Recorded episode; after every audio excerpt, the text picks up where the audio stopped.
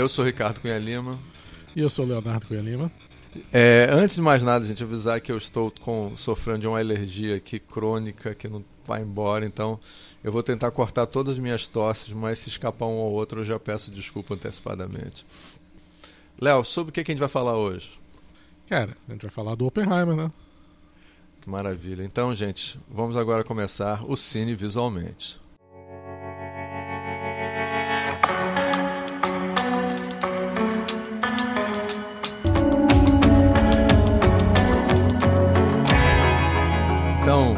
Mr. Lima, me conte aí o que, é que você achou do Modern Prometheus. Como é que você quer começar esse, essa história épica que a gente vai atacar hoje? Cara, aquele negócio, todo mundo.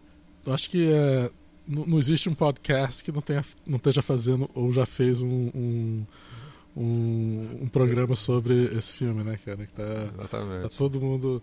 gente- cinema ouvirem- tava cinema lotado. Cara, cinema lotado há muito tempo que eu não via desse jeito. Ainda mais para um filme que não tem é, robôs ou, ou super-heróis. Exatamente. Se bem que eu não fui ver a Barbie, né? Que também tava passando no cinema do lado. É, a Barbie tá superando o Oppenheimer estranhamente. Pois é. Mas, não, mas eu não vi a Barbie e não pretendo ver a Barbie. Então vamos, vamos falar do Oppenheimer. O, o filme, cara. Não pretende ver a Barbie, não. Eu acho que a gente devia fazer um programa sobre a Barbie também, mas vamos ver se vai rolar ou não esse programa. Vamos ver. eu, eu tô fora, eu tô fora. Eu Você tá Barbie. falando isso, mas você pode mudar. Você pode mudar de ideia, que eu sei. Posso, posso Mas- mudar, quem sabe. Tá, vamos lá. É, O Oppenheimer. Oppenheimer do Christopher Nolan, né? Que não é um Oppenheimer qualquer. Esse não é um Oppenheimer.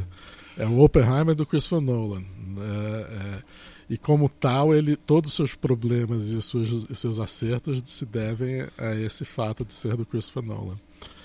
É, cara, é um filme é, impactante tá- tá- tá- em muitos momentos.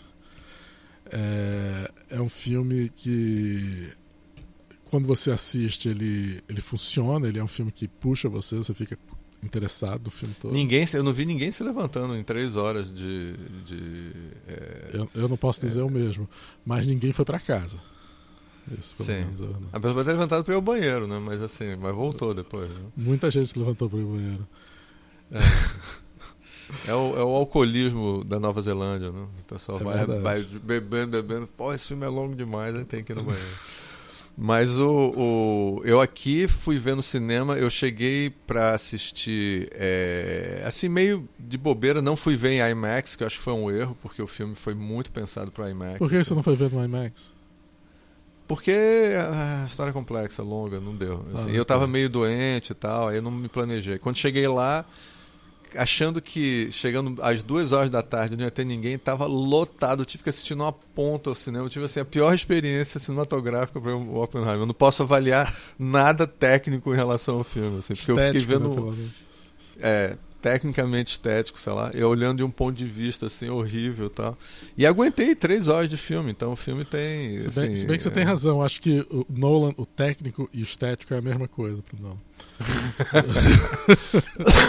Olha, já comecei as tosse aqui. Não, pode, não, não fala nada muito engraçado, senão eu começo a tossir. É, obrigado, você achou engraçado, cara. Eu achar engraçado. Ah, tá bom. Vamos lá. Então, é, então eu, assim, e uma coisa que me impressionou é que eu já conversei com três pessoas, dois alunos, um aluno e um aluno e uma, uma professora, Ah, e eles adoraram o filme.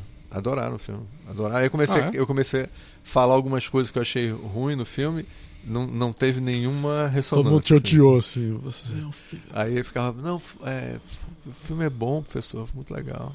Então, assim, eles realmente estavam gostando de verdade. Então eu é, tô numa posição. Que assim, eu, eu gostei do filme, achei um bom filme. É, não Aguentei bem três horas do filme. É, no final eu tava querendo que ele terminasse já. Mas a gente vai explicar depois. Por... O problema eu não acho que é porque o filme tinha três horas, é por causa do final. Mas. É, mas eu fiquei tem- assim, eu senti que o, que o filme valeu a pena. Saí, foi bom. Eu não me arrependi de ter saído de casa para ver o filme, gostei do filme. Isso, isso, não é exatamente uma crítica a um filme, né? é um filme que eu não me arrependi de sair de casa para vê-lo. Acho que valeu a pena. Né? Geralmente você se arrepende de sair de casa para ir pro cinema. Não, sei. não já me arrependi várias vezes. Assim, de, especialmente, sair de casa é assim, é horrível me arrepender. Mas assim, assistir filmes no Netflix ou coisas desse tipo, cara, muitas vezes eu não sei, ah, cara, o que, que eu tô fazendo vendo essa porra? Eu me arrependo mais vendo filme no Netflix do que sair de casa para ver o filme no cinema. É verdade. O... E aí, pra é... você, como é que foi essa experiência? Cara, o filme é bom. Eu sou um, um, Eu gosto muito do Nolan, mas eu não sou um Nolan. Nolan Bro, que eles chamam, né? Que são os fãs dos Nolan, assim.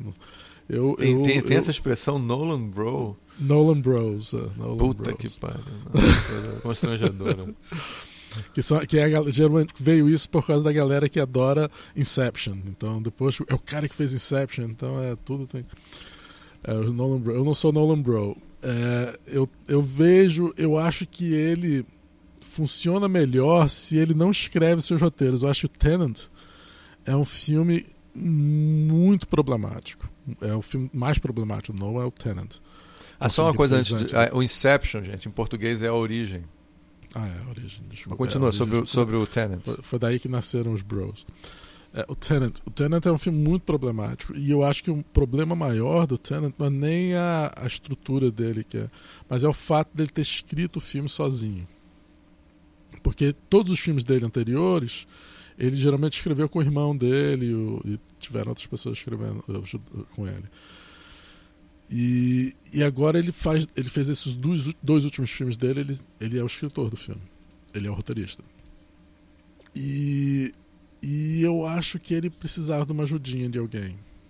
Esse, essa vontade de ser autor dele, de ao mesmo tempo fazendo filmes para o grande público, é, só que autorais, é, é, é hum, eu acho que às vezes deixa a desejar.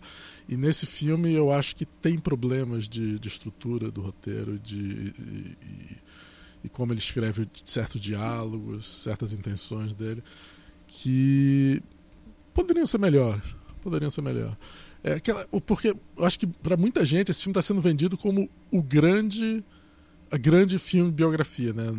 É, sei, porque as pessoas estão falando do filme como se fosse uh, the ultimate, né? O, o é o que, eu, o, que eu, o, o, discurso que eu tenho ouvido aí é o seguinte, que é, assim, eu, eu fui conversar com um dos professores que me falou que a última vez que ele assistiu um filme no cinema foi antes da pandemia. Então, assim, é, e eu acho que um filme tipo cinco anos atrás ele assistiu. O resto todo ele comprou uma TV Alguns enorme, anos antes da pandemia, então. É, pois é. Tipo, pra ele. Eu tô falando é, mas... é, da, é, da, é da pandemia de mil, 1800. De... Não, pandemia de 1800, sei lá quanto. 1900, 1916. Não, mas, mas, mas, ele falou eu comprei uma TV de sei lá quantas polegadas e tal, e cara, eu não, vi, eu não vou gastar meu dinheiro agora indo pro cinema. E aí. É... E então, assim, eu, eu, eu acho que realmente o streaming, né, pô, mudou completamente o cenário. A gente já tinha, o cinema já tinha sido atacado pela televisão é, no século passado e aí já porque assim, as pessoas têm uma ideia de quantas salas de cinema tinham quando meus pais eram pequenos, assim, era uma coisa absurda. Todo cantinho tinha um cinemazinho, tinha a gente quando foi ver Império Contra-Ataca, o cinema é do tamanho de um bloco de ah, o, era gigantesco. Assim, Cara, era. o cinema que eu fui ver aqui na Nova Zelândia é, é, o cinema que estreou O Senhor dos Anéis aqui tudo mais. O cinema era grande, o cinema o cinema estava lotado. É, mas, era, é, mas hoje em dia a tendência do cinema é, ou, a tendência dos cinemas hoje em dia é cortar as, as super salas e diminuírem em salas menores. Né? A gente tem Sim, lá claro. o Roxy, o Rio de Janeiro, vários lugares tem, são assim. Mas então assim, foi diminuindo e tal. Aí agora estão discutindo sobre acabar cinema completamente, né? Porque não tem mais as pessoas irem. E aí a gente, você, a gente já falou num outro programa que o, o filme do Tom Cruise lá do, do, do Top Gun já foi considerado um, um filme que estava salvando os, os, cinemas, né? Porque as pessoas estavam saindo de casa para ir para o cinema para ver. E os filmes da Marvel estariam sendo os únicos filmes que vale a pena passar em grandes cinemas e tal. É, e aí agora estão tentando fazer essa dobradinha entre a Barbie e o Oppenheimer. Acho que tem uma, tem uma, pelo menos os meus alunos estavam falando que eles eles estavam vendo dessa maneira. Eu perguntei como é que eles estavam lendo a situação, então, que é um, é um jogo, é uma coisa de marketing, assim, para você poder dar uma levantada no Oppenheimer você tá botando junto a, a Barbie. Então as pessoas meio que estão relacionando. Que legal, bora sair para ver os dois filmes e tal. Eu acho que isso estava. Mas alguém saiu para ver os dois filmes? Não, mas eu acho que criou interesse pelos dois filmes sabe? Os Eles fizeram uma correlação no mesmo, no mesmo dia. Os dois foram lançados é, no mesmo dia. No mesmo dia. Então eu queria interesse pelos dois filmes. Então eu vou ver o da Barbie, vou ver. Aí o cara fica, fica aquele negócio assim: ah, eu não vi o da Barbie, eu fui ver o do Oppenheimer, sabe como é que é? Essa é, tem, tem uma, tem um, isso, uma, uma estratégia. Pra mim isso, isso é um papo tão, tão de. De, de vendedor de, de negócio, pra mim isso não tem importância nenhuma, que era necessariamente esse negócio de, do Barbieheimer, do Open Barbie, ou sei lá o que, que é. Pra mim, isso é, essa coisa de jornalista que não tem o que falar sobre o filme, fica escrevendo, e, e, o, e o pessoal de marketing achando que estão fazendo alguma coisa. Cara, se os filmes forem bons, as pessoas vão assistir, eles vão ver porque é Cara, mas as pessoas não sabiam se era bom ou não e tava todo mundo lá. Eu acho que tem algum nível, tem razão. Mas o que o mais importante é o seguinte: o grande discurso é que filmes documentais vão ser agora um tipo de gênero que vai poder competir com blockbusters. Eu não sei como é que essa teoria pode fazer quem sentido. Quem é que chegou a essa teoria? Quem, quem é que falou? Eu vi mais, eu não me lembro mais a fonte correta, eu não posso te dar, mas eu vi que as pessoas estão com um discurso é, lá no YouTube e tal, o pessoal dizendo assim, não. Tipo aquele, competir... aquele filme documental, tipo Titanic, né? Que é aquele filme documental do, do... a história é real, cara. Pois é, e aí fazer. É, eles estão querendo ver se isso vai salvar o cinema. Cara, se for depender disso, o cinema tá fudido pra caralho. Eu não acho que vai ter nenhuma salvação do cinema, não. Mas vamos não, ver. Eu, taria, eu tô até curioso para Uma das coisas que eu tô mais curioso é esperar umas três ou quatro semanas para saber se o filme continua mantendo o interesse, tá entendendo? Porque o que eu achei quando eu vi o filme, essas pessoas estão entendendo alguma coisa que está acontecendo, porque eu já vi vi aquela série é, Manhattan, que era a série sobre o, o projeto Manhattan do, em, em, Los Alamos. Que é uma série TV super legal, que passou, teve só duas temporadas e não terminou, não teve terceira temporada. Eles tipo, cancelaram na segunda temporada. Só para mostrar o interesse que as pessoas têm enorme por esse, por esse tema. É, a série era fantástica, era super bem produzida, ótimos atores, bem escrita. Teve duas temporadas, lá. E depois teve a e ainda tem um filme dos anos 90 que foi feito, que é o. Uh, uh, é o nome das duas bombas, né? Da, uh, Fat Boy, boy little... Fat Man and Little Boy. E, e, também é conhecido como Shadow Makers. Em português eu acho que é Shadow Makers. É, é o, alguma coisa das trevas. Ou da, da, da eu, eu, procuro aqui, eu procuro aqui. Em português é, é baseado no nome, no, no, segundo nome que tem, que é Shadow Makers. Mas eu estava inclusive reassistindo esse filme hoje aqui com a Dani. É, e que já conta bastante coisa dessa história do Los Alamos. E tem alguns documentários, né? Tipo Trinity and Beyond, The Atomic Bomb Movie, que conta exatamente sobre o, o Trinity e, e, a primeira bomba que foi feita, o primeiro teste que foi feito. E. e Cara, e... é de 89 esse, esse, esse filme? Eu acho que é, eu acho que é. Diretor Roland é, Joffé. É, Joffé. Assim. É. Joffé. É, o início do fim. o título é o início do português. Fim? Ah, tá. É, mas até bom. O nome melhor do que Shadowmakers, eu acho. É. Shadowmakers eu acho péssimo nome. Porque parece que nos Estados Unidos o filme saiu como. É, é, é Fat Boy. Não, não. É, como é que é? é Fat Man and Little Boy. É. Mas aí no, na Inglaterra lançaram como Shadowmakers, acho um péssimo nome. Mas o, esse filme era um filme que na época era um filme legal. O, o bizarro era o personagem do Oppenheimer, era, o, era feito pelo.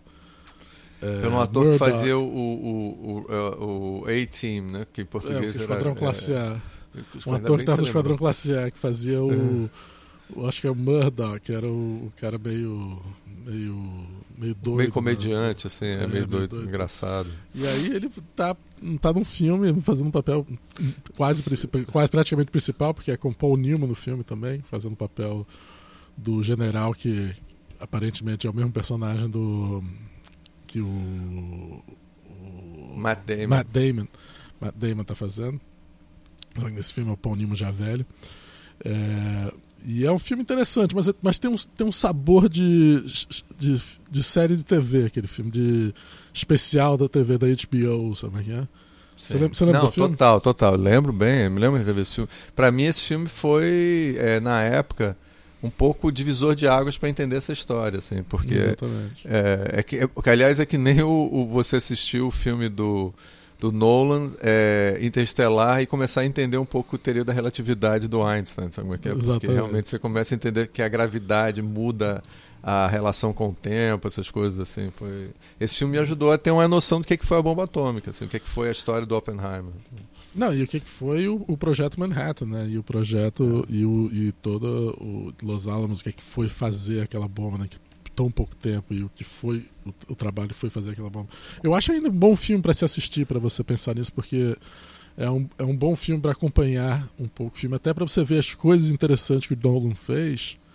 Que o Nolan ele tenta fazer um filme é, onde ele tenta cortar muito do melodrama. Eu acho que ele é um filme quase que ele anti-melodrama mas como é um filme de público, ele tem que ter perso os personagens das mulheres e dos amores dele. E aí ele faz essas cenas do, do, dos personagens da, da, dele com as mulheres, do Oppenheimer com as suas mulheres, que tem, são duas mulheres no filme, né? a mulher que ele se casou e uma outra que ele tem um caso.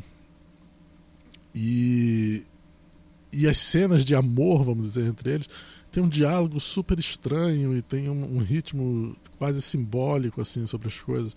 Eu acho que o, o, o Nolan tentou fazer um filme intimista sem ser é, épico e intimista e não melodramático. É, ele tentou tirar Explica um pouco, Léo. Eu sei que você sempre fala disso. Explica um pouco o que você dizer com melodramático. Assim, o que, que você está achando disso? Melo, melodrama é, é, Existe uma certa diferença entre drama e melodrama.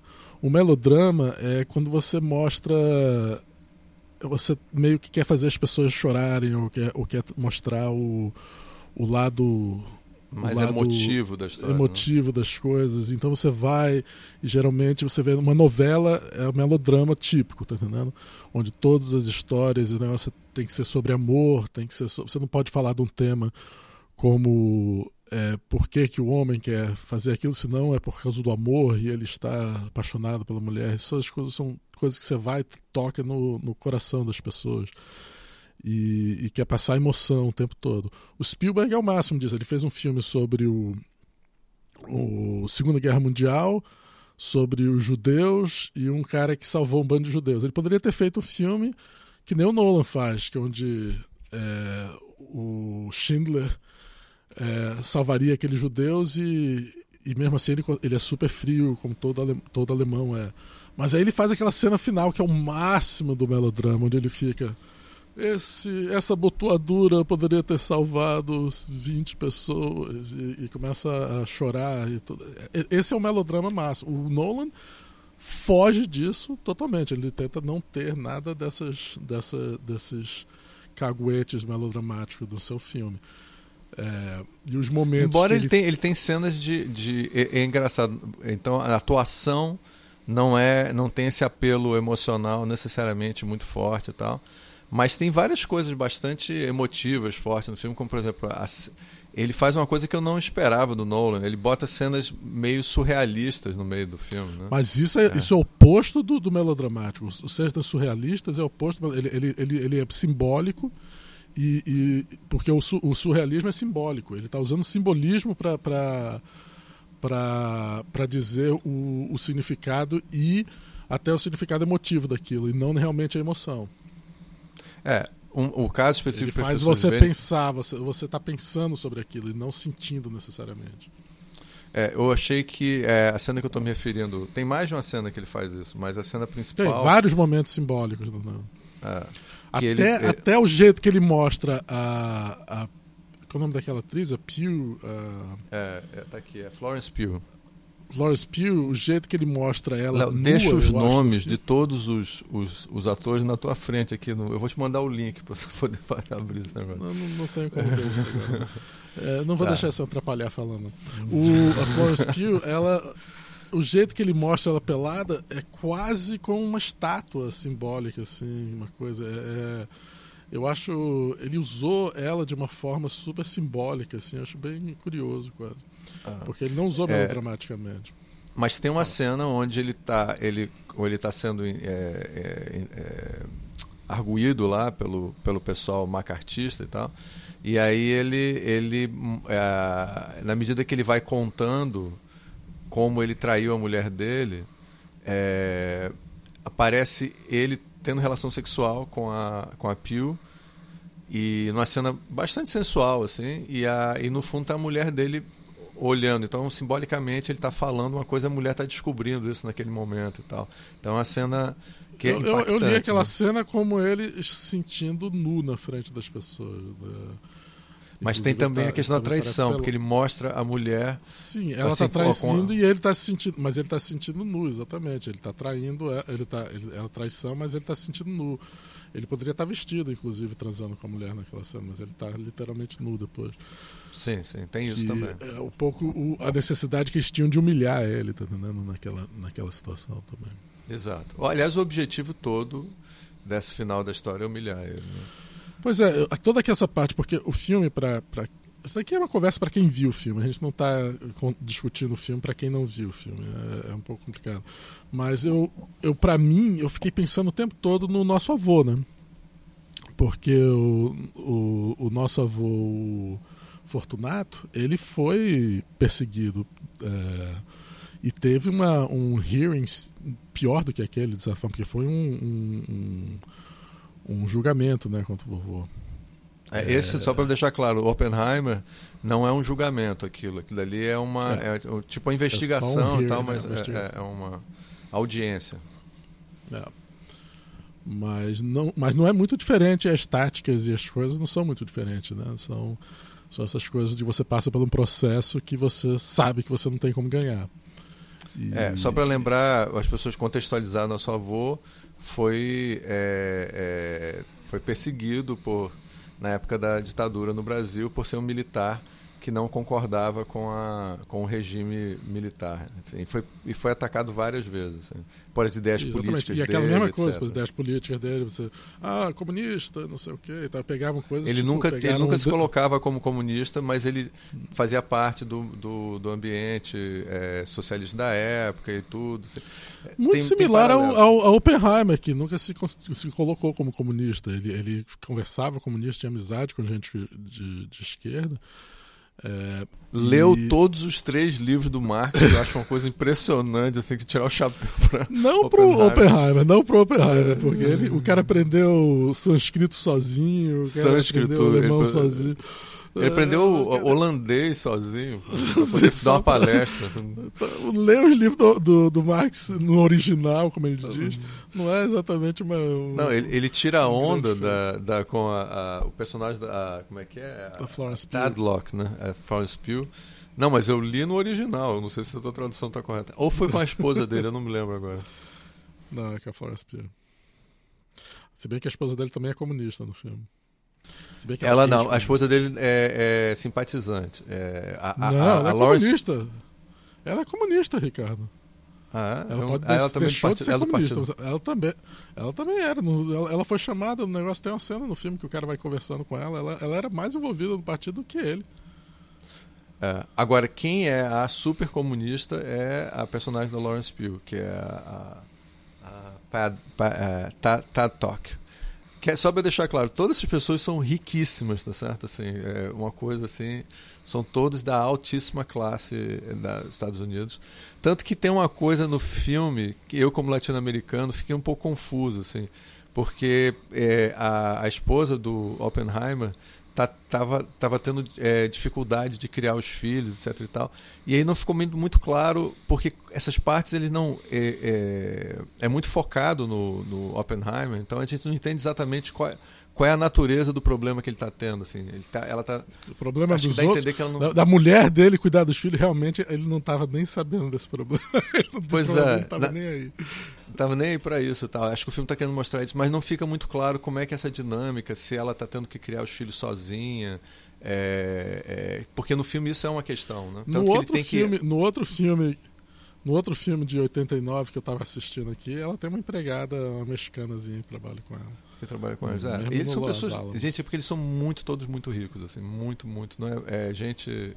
Não é tipo um, uma pessoa de classe média, nada disso, não. É tipo a elite da elite, assim. É, e aí, assim, então o filme, ele, é, você estava falando, né, que ele tem, ele foge dessas estratégias mais melodramáticas tradicionais de Hollywood, mas você sente é, que inclusive você... você... sabe, ele escreveu o roteiro todo em primeira pessoa, né, que não é muito comum em roteiro, não é, é por isso que o filme inteiro ele é todo só do ponto de vista do, do personagem do ou do do qual é o nome dele? Do Oppenheimer ou do Strauss, que é o. Né, o todo, todas as cenas são do ponto de vista desses, desses dois personagens. É, o Strauss é um personagem que, bem, para quem já viu o filme, né? Personagem que parece não ter muita importância, que é feito pelo Robert Downey Jr. E só que na medida que você vai ampliando Também a história, ele vai ser como Robert Downey Jr. ou ou ou é, o Homem de Ferro. O Homem de Ferro, o Homem de Ferro. E aí ele é, ele tá até muito bem caracterizado no filme e tal. E, e aí quando chega no final do filme a gente tem uma grande surpresa e tal. Que ele na realidade é um personagem muito mais importante do que ele parece ser na história. Não, ele vira o antagonista né, da história. Ele é o Iago pro, do Otelo, né, praticamente. Ele é o cara que está por trás, querendo, fingindo amiguinho dele e, e, fazendo a caveira dele e destruindo a, a reputação dele. É, é engraçado porque é, essa, bem, aí vamos falar de umas coisas positivas assim. Eu gostei muito do do Killian Murphy que faz o Oppenheimer. O filme todo é em cima dele o tempo inteiro. Acho que a gente deve ver a cara do Killian Murphy tipo 90% do tempo na, na tela assim. É. é muito focado na cara dele, na cara dele, na cara dele.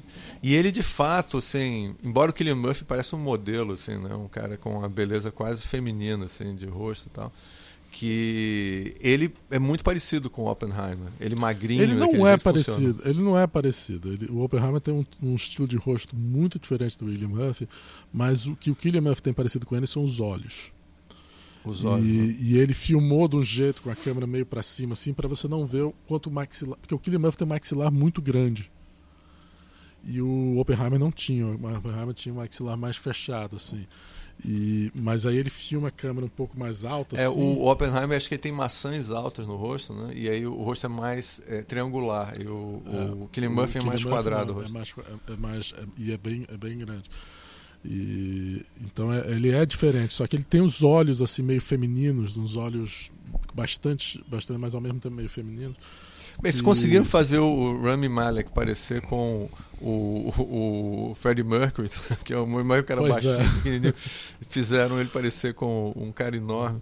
É, tá ótimo, tá, tá, tá dando, tá bom. É verdade. Aliás, o Rami, o Rami Malek tá nesse filme, né, fazendo uma, uma, uma ponta que você não entende direito, né? Ele é o cara que toma as the note taker, né? Ele é o cara que toma as notas das conversas e aí ele é chamado no final do filme e ele é que destrói o Robert Downey Jr. no final. Exatamente. É, eu, quando ele apareceu, eu falei assim, Aliás, eu não acredito que você uma pontazinha assim. Não, é o filme com a maior quantidade de pontas que você puder imaginar. Dá pra fazer uma filme, lista aqui. Tem todos os atores que já apareceram no cinema americano estão nesse filme. É impressionante. É. Só faltou o Michael Caine, que geralmente está em todos os filmes do Nolan e não está nesse filme. Ele devia estar com algum problema de saúde, cara, porque não faz sentido ele não ter aparecido nesse filme. É, é. Tem todo mundo, cara. É, e, vários, assim. E a, a, a Emily Blunt, que está fazendo papel. A, a, Lawrence, a Florence Pugh realmente virou um dos grandes atrizes jovens, né? Que tem, impressionante. Ela não faz nada errado, assim, tudo que botam ela. Ela, ela, ela tá virou, perfeita, não. Ela, ela, já, ela já veio como uma grande atriz da, da geração. Acho que, acho que nos primeiros filmes dela já estava sendo considerada a grande atriz da, da nova geração. E ela ah. não, não decepcionou até hoje. É. Até quando o filme é. é ruim, ela tá bem. É, como aquele exatamente. filme. Qual é o nome do filme? É ah, aquele filme horrível, cara, de ficção científica feminista. Eu esqueci o nome agora. Qual deles? É, I'm Happy Daddy, sei lá o que. Como é que é? Não é Happy Daddy, não sei o que, é. Que é o filme eu, todo. Ah, eu, aí eu vou contar a, a, premissa do filme. Pô. Ah, não se preocupe. É, é. Não, como é que é o nome? Não se preocupe, querida. É, exatamente. Esse filme é horrível. Mas é ela tá muito bem no filme. Ela tá bem, é. mesmo quando o filme é ruim, ela, ela, ela não tá mal. Não preocupa, não é dela. É, eu, aliás, uma coisa que eu. O... a gente vai chegar mais nisso um pouco mais adiante, mas o, o Robert Downey Jr. tá bem no começo do filme, mas quando eles no final do filme eles botam a grande virada nas costas dele, aí eu acho que é até uma coisa ruim, porque o Robert Downey Jr. é obrigado a fazer ler textos que eu acho que ruins, mal escritos assim. E aí dá um pouco parecendo é. que ele tá, ele não, ele não é um pouco não é você não tira o melhor do ator naquele momento sabe assim e aí ficou para mim deu uma baixada na, na, na qualidade da da performance é, dele, mas eu não eu sei não se tava, é culpa dele. Eu não estava querendo né? entrar na, na, na, parte negativa ainda, porque a gente ia começar falando sobre as é, vamos, é, vamos fazer as coisas positivas. Então, assim, eu achei que o Killian Murphy tá. Eu acho que ele vai ganhar o Oscar, cara, por esse papel. Eu acho uma probabilidade muito grande. Eu por quê? Sei. Ainda é muito cedo. Né? É muito cedo para dizer, cara. É muito cedo para dizer. É, ele tem a possibilidade, tem que ver o quanto que quanto how much money, quanto dinheiro que esse filme vai dar. Aí sim. Ah, você acha que o, é, o, o, tem que dar muito dinheiro pro cara ganhar um Oscar? Eu não sei disso. Não, não disse isso. Eu disse que o personagem. Se ele fosse um negro fazendo. Né, no momento, a questão está muito nessas coisas. Eu não sei nem como é que esse filme vai classificar, porque pelo que eu estou sabendo, o Oscar está cheio de, de regras para o filme ser indicado a melhor filme onde tem que ter várias categorias de, de, de, E o Nolan se negou a botar um personagem negro que não tivesse na, na história, tá entendendo? É, ou negro, ou chinês, o filme não tem. O filme mata não sei quantos japoneses, mas não tem um asiático no filme todo. É. É, nem, nem, nem foto. Eu não sei o quanto que isso vai atrapalhar o filme no, no Oscar, vamos dizer, na campanha do Oscar. Eu acho que talvez atrapalhe um pouco o fato do Nolan não querer dobrar para entrar nessas categorias, porque hoje em dia está cheio de regras nessas categorias. Entendi, então, entendi. faz sentido. Então, então eu queria te falar, eu falar de um outro, de outro personagem, cara, que eu acho assim que eu gostei muito, porque é sempre chato, cara, quando eles pegam um personagem famoso, que nem o, o Einstein, e colocam uns atores que não tem nada a ver. Cara, o Tom Conte, que é um ator é, escocês que eu gosto, é, ele tá, eu achei ele ótimo como o, o Einstein. Achei que ele tá, ele, ele tá perfeito. Ótimo. Engraçado, eu nunca imaginei ele como Einstein, mas ele tem um jeito meio Einstein, assim, ficou muito bom, gostei. É, as pessoas envelhecem e começam a ficar parecido com Einstein. quando, ele era, quando ele tinha 30 anos, ele não parecia. Você não podia imaginar ele no Einstein, mas agora ele tá começando a aparecer. É, foda, realmente. Mas ele tá bom. E tem vários, cara, tem cara, Não teve nem atores. que estirar a língua, não teve nem que estirar a língua pra gente reconhecer ele. Reconhecer ele e tal. Tem o, o, tem o, o Casey Affleck, né? o, o, irmão do é, Ben Affleck, fazendo uma microponta e tá super bem também. O Gary Oldman aparece fazendo uma Pois é, eu fiquei querendo ponta. ver, eu fiquei, eu fiquei querendo ver ele fazendo aquele personagem que ele tá. Eu acho que ele deve fazer super bem um, um o fascista, Harry Truman, né? é, é. torturador ali do negócio, porque o cara... Não, é, não, eu, ele, o Gary Oldman. Não, não, eu tô falando, falando do, do Casey, Casey, Affleck. Tô falando do Casey, Casey Affleck. É, eu queria ver mais do Casey Affleck. Não, acho, é um ele... vilão perfeito aquele. Ele na eu história. Pensei que ele ia ser o vilão do filme, porque. Eu também. É. Porque ele, ele. Inclusive tem aquele momento no filme quando a como eu disse, no, spoilers, aqui a nossa não é para não preocupar com spoilers. Então, quando a, a Florence Pugh se mata, eles fazem um momento onde ele fica imaginando ela morrendo e tem um momento onde parte da imaginação dele é um cara botando a cabeça dela debaixo d'água, né? Você lembra disso? Lembro, claro, lembro. Então eles mostram uma mão botando a mão na cabeça e depois mostram sem, sem mão botando na cabeça. Então é, as, duas, as duas versões estão presentes no filme. É. Onde ela pode ter sido Esse, assassinada. Aí você imagina pelo, que é o Casey pelo... Affleck afogando ela. Né? Eu penso total, Casey Affleck fez aquilo, maravilhoso, seria perfeito. O filme dali em diante tinha que ser ele querendo se vingar do Casey Affleck. O Casey Affleck. Seria um filme maravilhoso. um novo filme de suspense totalmente diferente. Mas eu, é, é, eu ele, ele faz um filho de russo que foi para a União Soviética para lutar contra os comunistas. Assim, ele é um cara assim, é, barra pesado. E ele tá muito bem. Não, esse, é cara era pra estar tá no, no, no, esse cara era para estar tá no, no, governo do Bolsonaro, total. Com certeza. E, e, mas eu falar, eu acho que o Gary Oldman faz uma pontinha rápida fazendo o papel do Harry Não, ele tá Truman. Tá muito parecido, tá muito bom como Truman. Ele tá, ele tá se especializando em fazer é, líderes durante a guerra, durante a Segunda Guerra Mundial. Não, e o, tem um o... outro. Tem o advogado. ele fez o Churchill, né? Ele fez o Churchill perfeito. Porque o Oldman fez o Churchill, né? E agora tá fez o. Ele, não, ele vai. A especialidade dele é estadista. Exatamente. E, o, e durante o... a Segunda Guerra Mundial. Exato. É...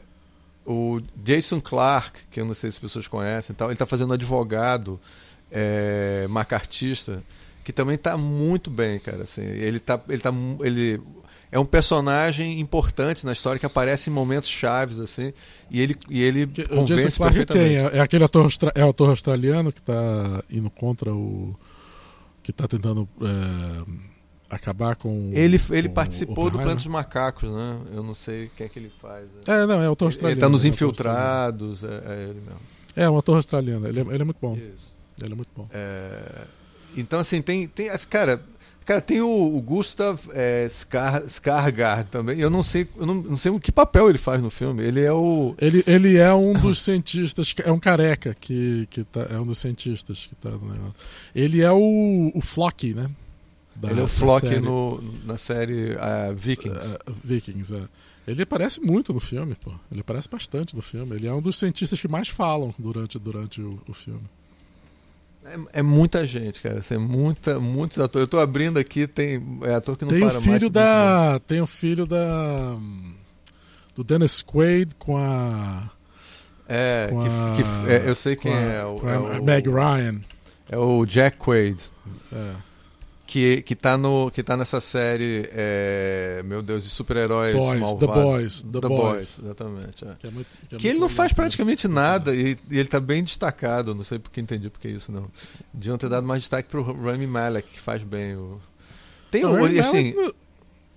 tem muitas pessoas que ficaram chocadas vendo o Matt Damon mais velho, né? Que ele já tá as pessoas esperando ele mais novinho, bonitinho, assim. E ele no filme ele faz o, o papel de um é que cara. Não é só o problema é que não é só o Matt Damon mais velho, é o Matt Damon fazendo um cara mais velho. É. Porque é que nem o Robert Downey Jr. Eu tô chocado o Robert Downey tá velho. Não, ele tá fazendo o papel de um cara mais velho. Ele tá fazendo o papel de um cara mais velho, ele tá fazendo papel. Ele tá atuando como um cara mais velho. É, um, quando ele precisar fazer um cara mais jovem, ele vai, você vai achar ele porque ele vai estar tá mais jovem, pô. Então, é, o, uma coisa que a gente comentou antes aqui é que o, o, o Killian Murphy, ele ele vende bem jovem e velho, que é uma coisa muito difícil de fazer. Assim. É, verdade. E, é... putz, quando, é, quando dá errado isso, você fica. Uh, especialmente hoje em dia. Que, uh, mas no filme, ele, aquela parte toda da, da, dele na universidade, jovem, com a maçã, tá, ele tá ótimo.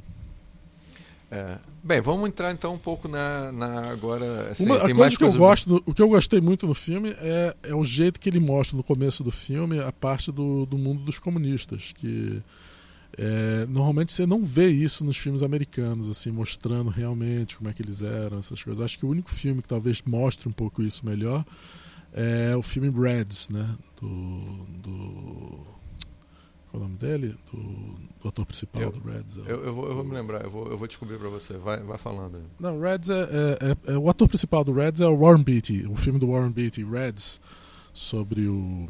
É um filme muito antigo, é de 81, se não me engano. É, é um filme antigo. Mas é, é um filme fantástico. É um, esse sim é uma das grandes biografias também. É, porque sobre... não é, entendeu? Os comunistas, tá, você está falando sobre os americanos que são comunistas, que normalmente é, os americanos exatamente. não gostam de fingir que não tinha comunismo, nunca teve Partido Comunista nos Estados Unidos e teve, foi super forte. Especialmente nessa época.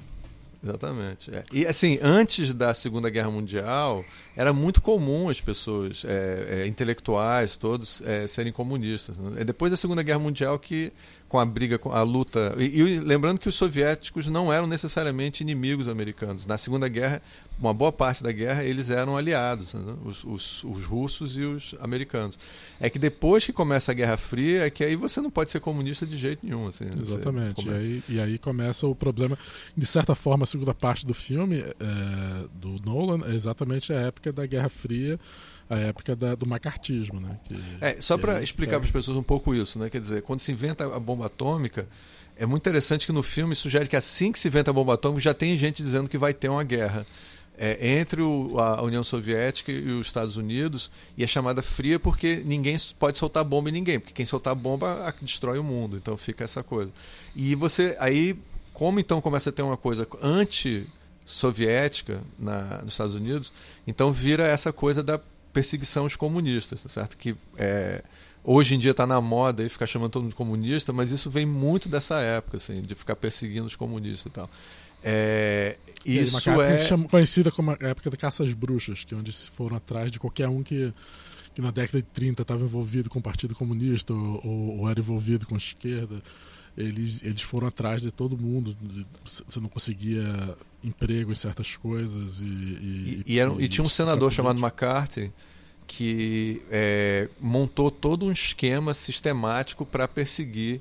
Então, no, em Hollywood, tá certo? é famoso os casos de atores que. Caça é, bruxas aos, aos, É, você, você chegava assim. Ó, escritor, muitos escritores, né? Que eram Muito, imagina, escritor.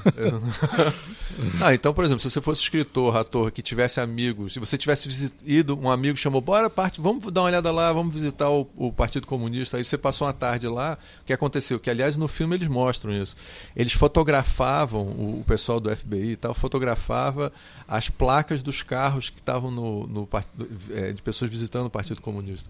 E aí, em reuniões de comunistas e tal. E aí guardavam isso no arquivo. Aí muitos anos depois diziam, olha, no dia tal você estava lá com os comunistas Acho e tal. Acho que eles não, não, não fotografavam. No filme mostra placas. isso. Fotografavam as pessoas, eles, eles, eles escreviam as placas. Eles, não, mas no filme eles falam sobre a placa do carro dele sim, tá lá. mas não fotografar a placa, custava caro fazer filme. Você ah, não, claro, o cara pode escrever a placa. Hoje em é, dia você claro. fotografa. Hoje em dia você fotografa a placa, claro, obviamente. Ele dá nota a porra da placa, não precisa fotografar. Fotografar o cara, mas não a placa lá. É, é que hoje em dia, cara, eu não, eu não anoto mais nada.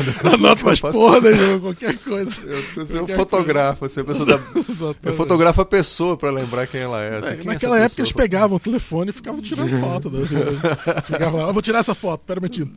Deixa eu É, e aí uma, a fotografar era uma outra pessoa pequenininha descrevendo o que está na foto.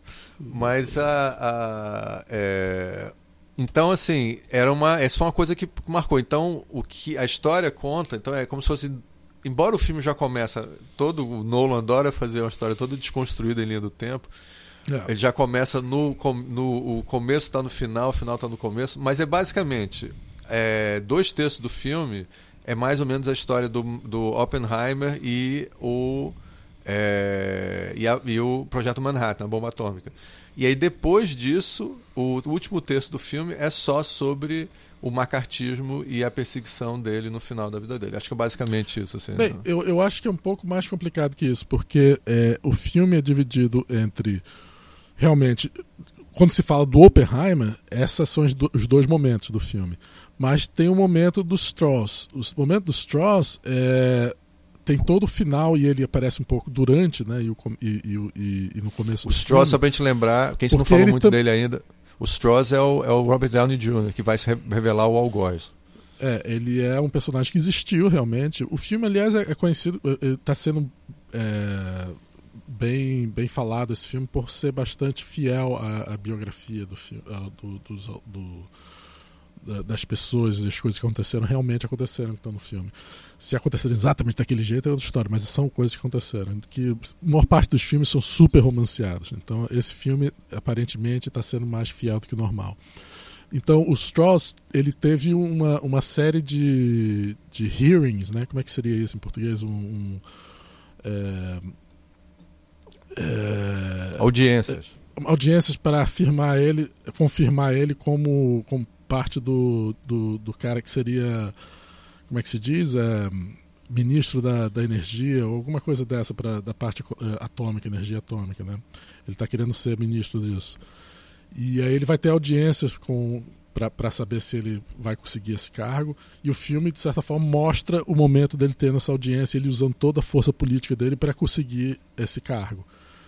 E, e no final, ele não consegue. Ele não consegue exatamente porque fica mostrado, fica, fica claro para todo mundo, é mostrado que ele ele sacaneou o Oppenheimer de uma forma terrível e os, e os cientistas não confiam nele como, como, como líder do negócio. É, ele, ele, ele era, ele era um, uma figura importante em Princeton, né, na universidade. É, e na realidade ele, ele na história é muito confuso isso.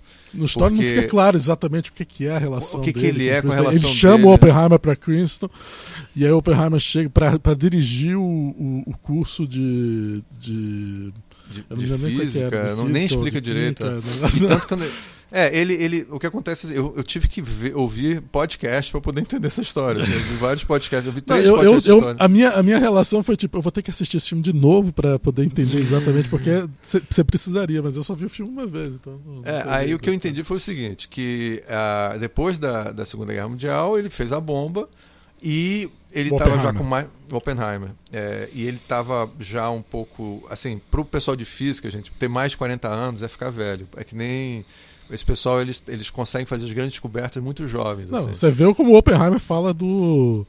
Do, Do Einstein. Do, do Einstein, né? Que passou. Você não vai chamar o Einstein pra fazer a bomba também? Diz, Não, não, o Einstein é um velho, cara. O Einstein é de outra geração. Não tem que chamar É, ele. e, e quando o Oppenheimer faz as grandes coisas dele, ele está na casa dos 20, 30 anos. Assim. Quando ele termina esse processo todo, ele já está com mais de 40. Então ele já está em fim de carreira. Assim. A física é um lugar meio cruel nesse sentido. Não, a carreira E- dele agora é, é- ele é um político, né? Ele não é mais um, um É, um exatamente. físico. Não sei se ele faz E só para só a gente botar mais um ponto nisso, tem também a, confus- a, a- a discussão entre o Einstein ser um cara que trabalhou com física mecânica, quer dizer, ele criou a teoria da relatividade, que trabalha ainda com princípios da física clássica. E aí, quando o Oppenheimer já é um cara que vem da geração é, Heisenberg. Heisenberg é um alemão que é, começou a estudar o próprio átomo mesmo e descobriu que no nível atômico nada faz sentido. Assim, as regras da física mecânica não funcionam na física quântica.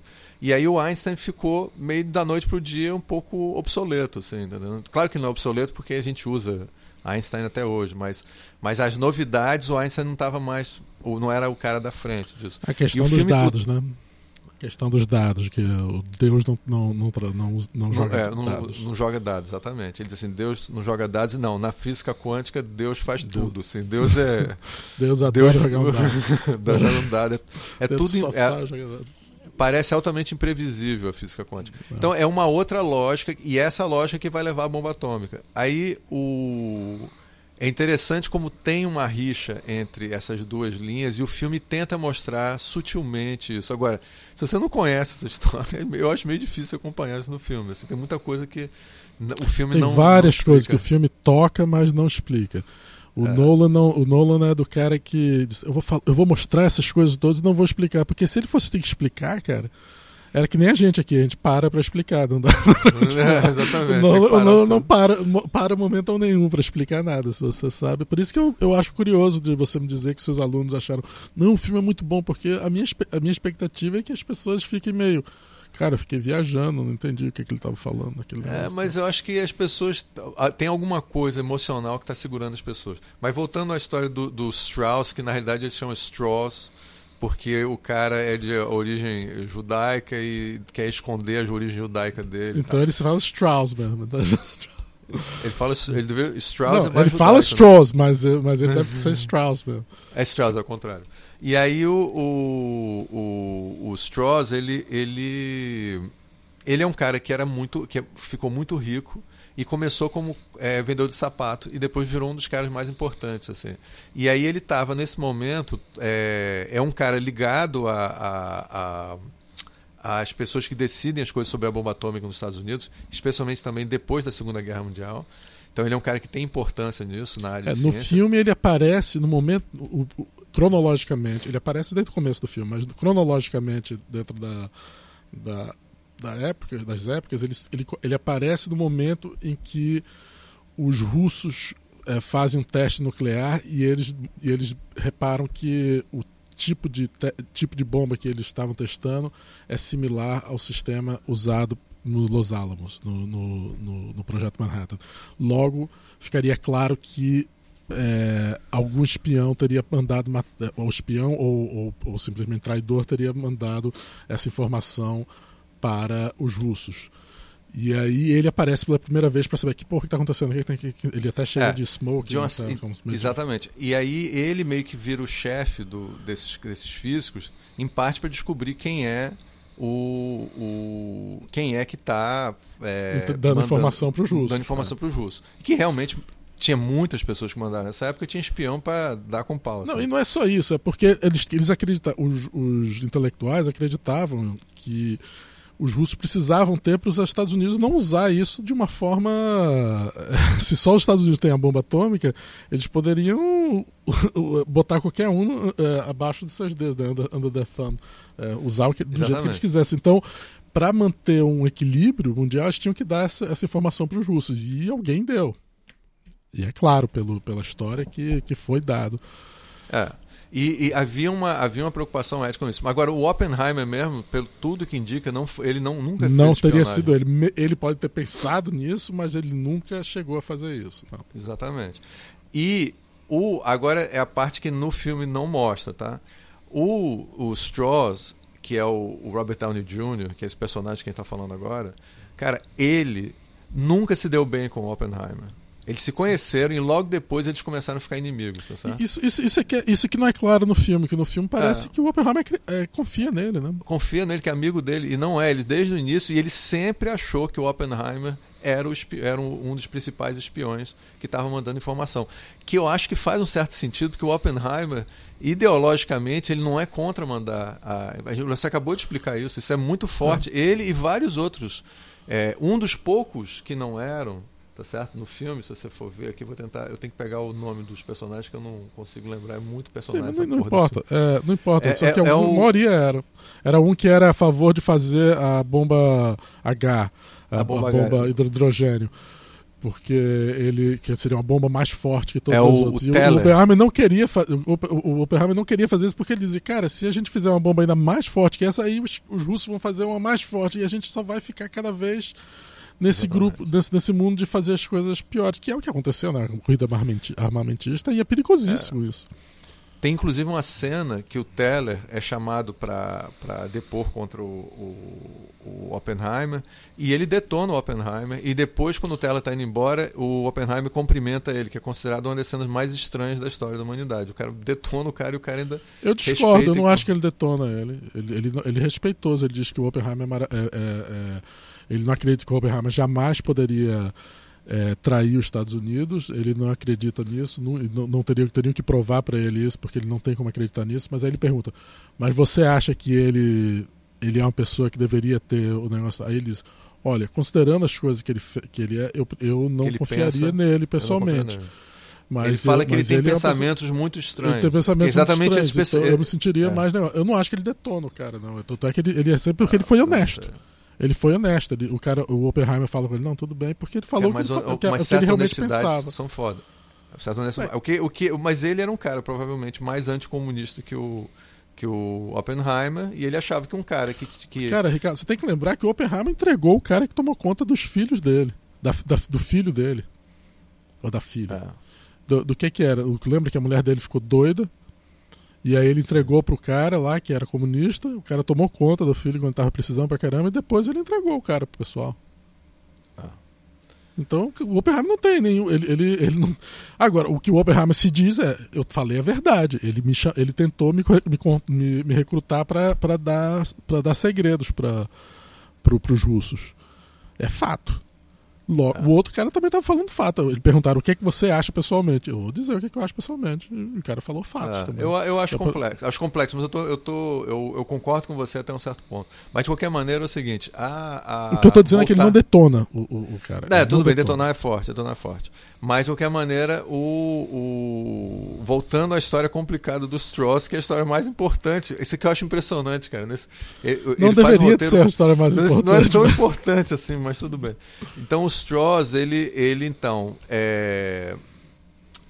Nem precisaria trabalhar isso, mas o Strauss, ele é um cara que passa o tempo todo perseguindo o Oppenheimer. O Oppenheimer, então, é, eu não, no filme não explica direito e eu, né, no, eu teria que olhar outros podcasts que eu ouvi para me lembrar, mas em algum momento ele faz um, depo, um depoimento que aparece muito rapidamente no. no é, é um filme. depoimento que ele está na, na, frente da, do. Como é que se diz? Da, da câmera. Ou né? e, e eles estão falando sobre energia nuclear e sobre Isotopes, é um negócio de. não sei como é o nome em português, Isotopes. E o, e o Strauss aparece antes e fala alguma coisa sobre isso.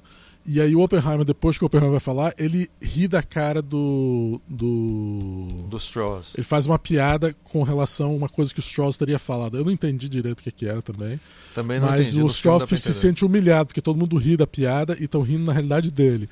E a partir daí é o momento do Donald Trump, quando, quando o Barack Obama faz a piada do. faz no, na frente de todo mundo faz piada sobre Donald Trump e o Donald Trump, eu vou, eu vou agora ser presidente dos Estados Unidos. desse é, é o tipo. momento do, do, do- Da virada. do- da virada que, ele, que o Strauss diz, ok, eu vou acabar com esse filho da puta.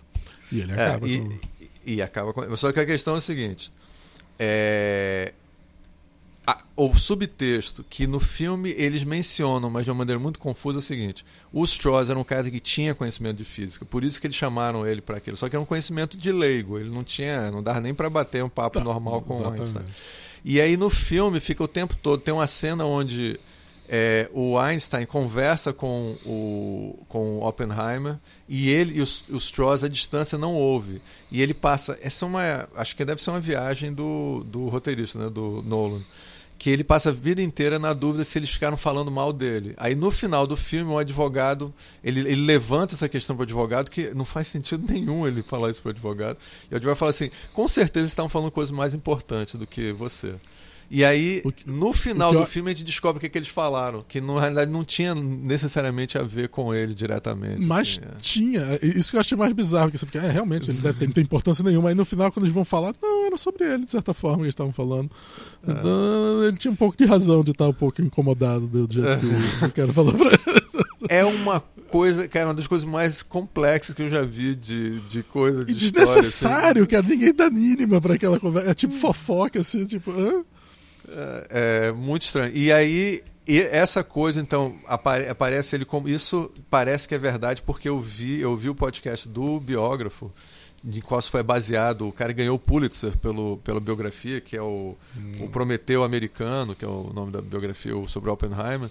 E ele conta que, de fato, assim, essa humilhação parece que tenha sido a principal motivação para destruir a carreira dele. Só que tem também o fato que não é muito discutido no filme que esse cara achava que ele era espião russo, cara. Tá entendendo? Eu não acho nem que era questão dele achar que ele é espião russo. O problema do Oppenheimer era que o Oppenheimer acreditava que o trabalho dele era continuar no- na política para controlar o que é que os Estados Unidos ia fazer com a bomba atômica.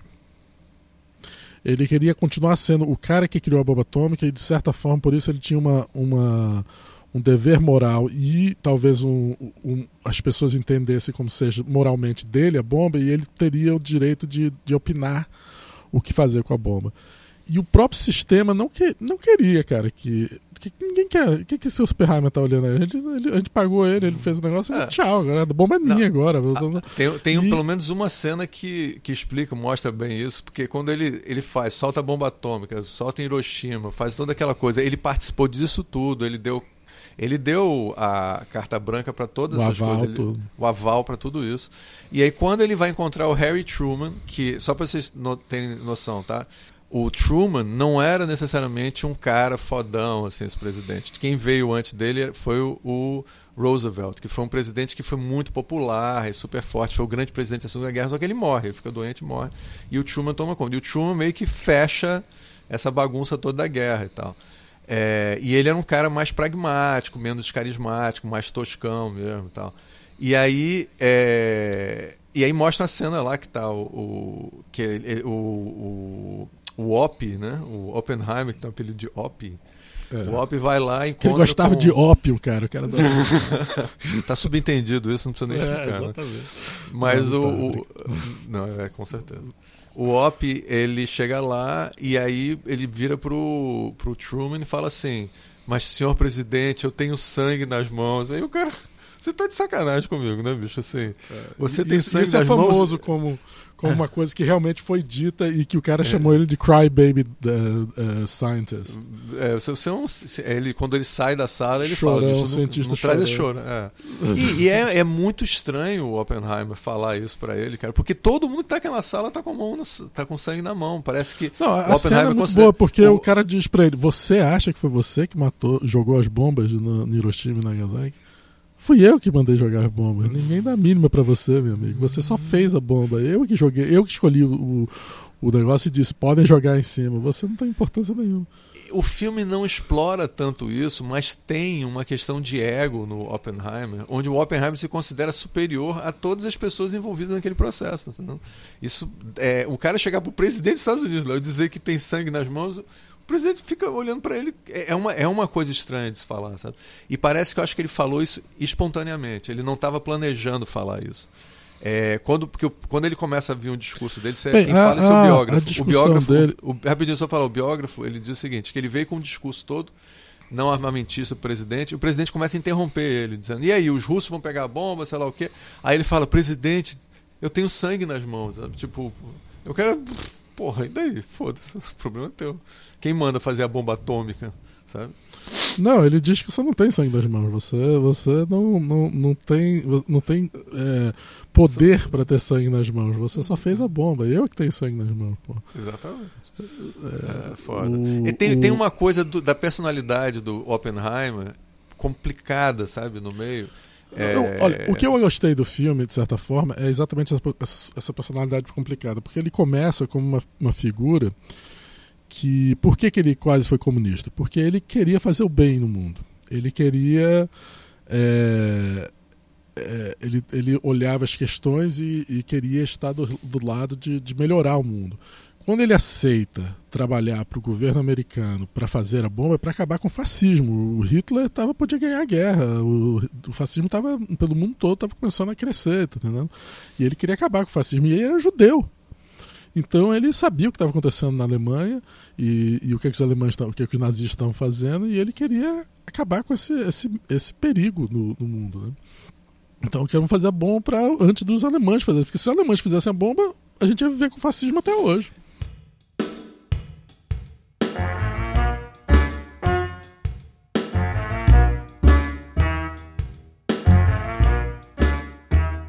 Então, ele é uma pessoa que tem uma, uma, uma questão moral. Ele não simplesmente foi fazer a bomba porque ele queria ser famoso, ele, ou ele estava simplesmente querendo fazer uma coisa que ninguém nunca fez, ou, ou qualquer coisa dessa. Não, ele era uma. Era uma ele, ele deixou de ser comunista, deixou de ser.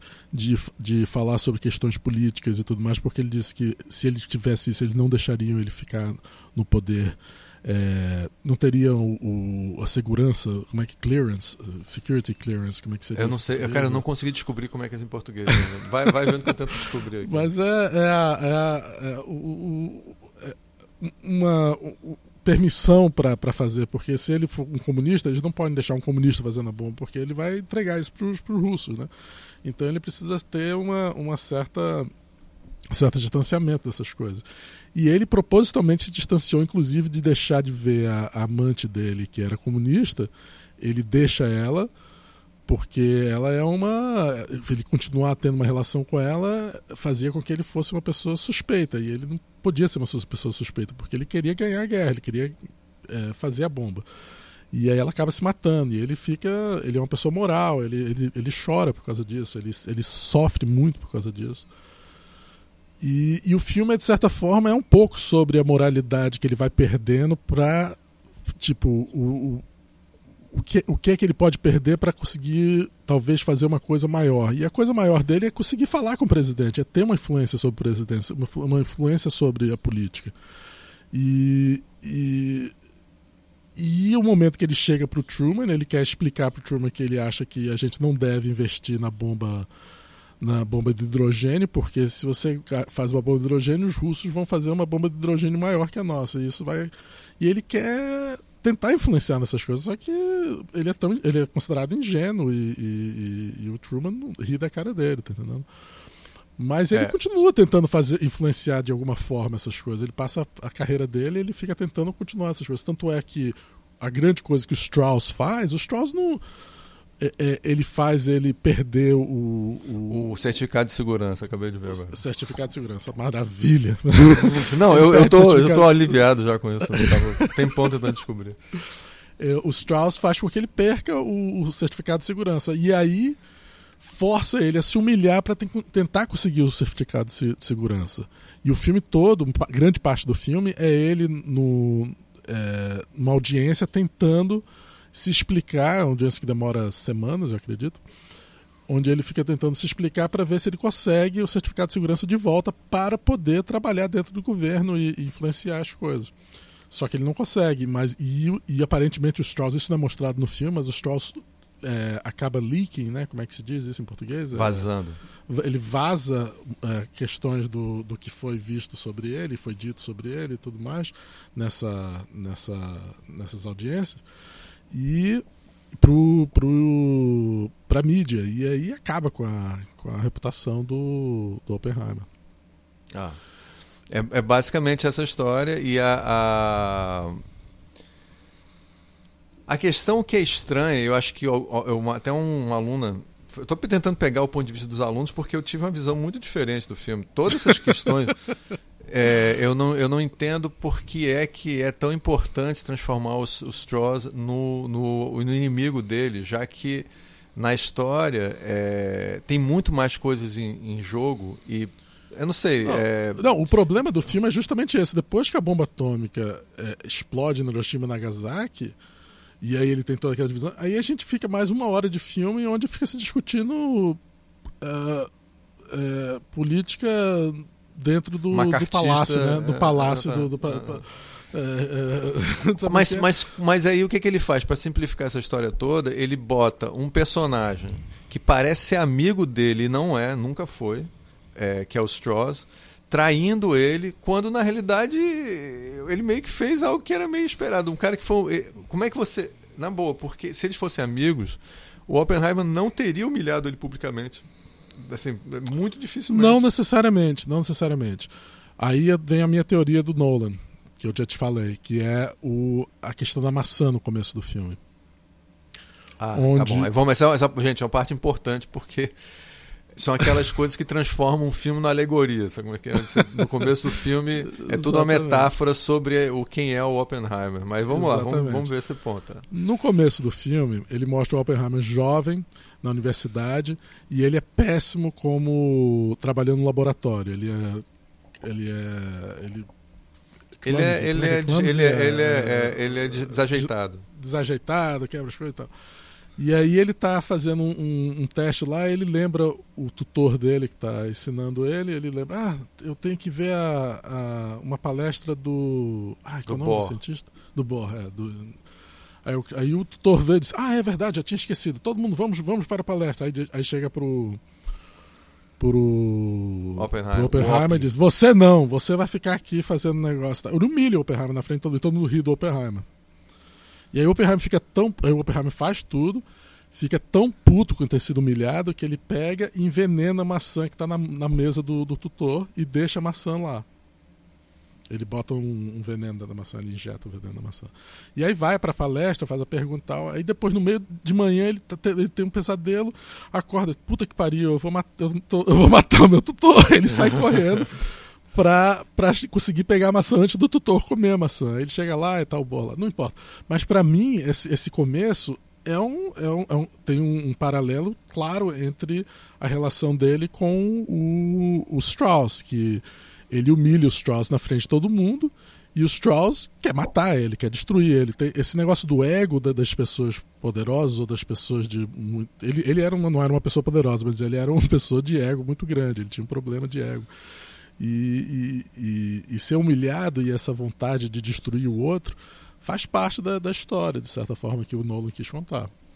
Então você está dizendo que o, o Strauss, ou Strauss, é, ele, é, ele estaria dando a, o, o, o, retorno, ele tá, estava na realidade, assim como... ele... Estava fazendo a mesma ele... coisa que o Oppenheimer tinha feito no começo, ele agora está fazendo contra o Oppenheimer. Exata, exatamente, exatamente. É, eu não senti isso claramente na história, porque eu acho que o roteiro não Mas se tem você for ver o filme segunda vez, eu acho que vai ficar isso vai ficar é, gritante.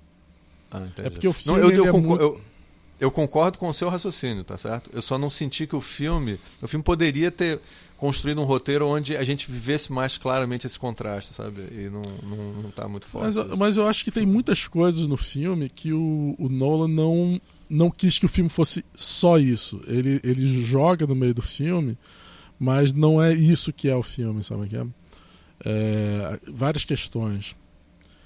É, entre elas, essa, essa, essa, esse, esse, essa, essa coisa do, do simbolismo ali do, do filme, acho que ele não queria que o filme fosse só isso. Então ele não, não quis enfatizar mais do que uma vez, talvez.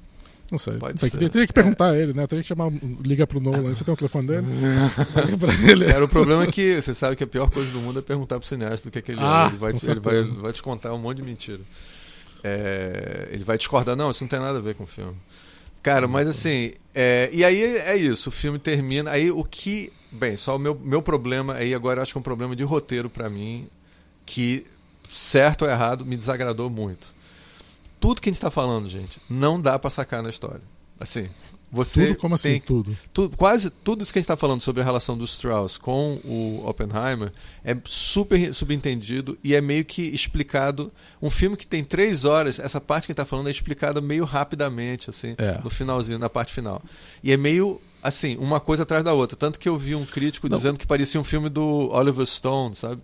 Que é. o Oliver Stone fazia uns filmes políticos, você meio que não entendia o que estava acontecendo, porque era um fato atrás do outro, um fato atrás do outro, um fato atrás do outro. Então isso tudo é meio explicado assim em, em ritmo metralhadora no final do filme, tá?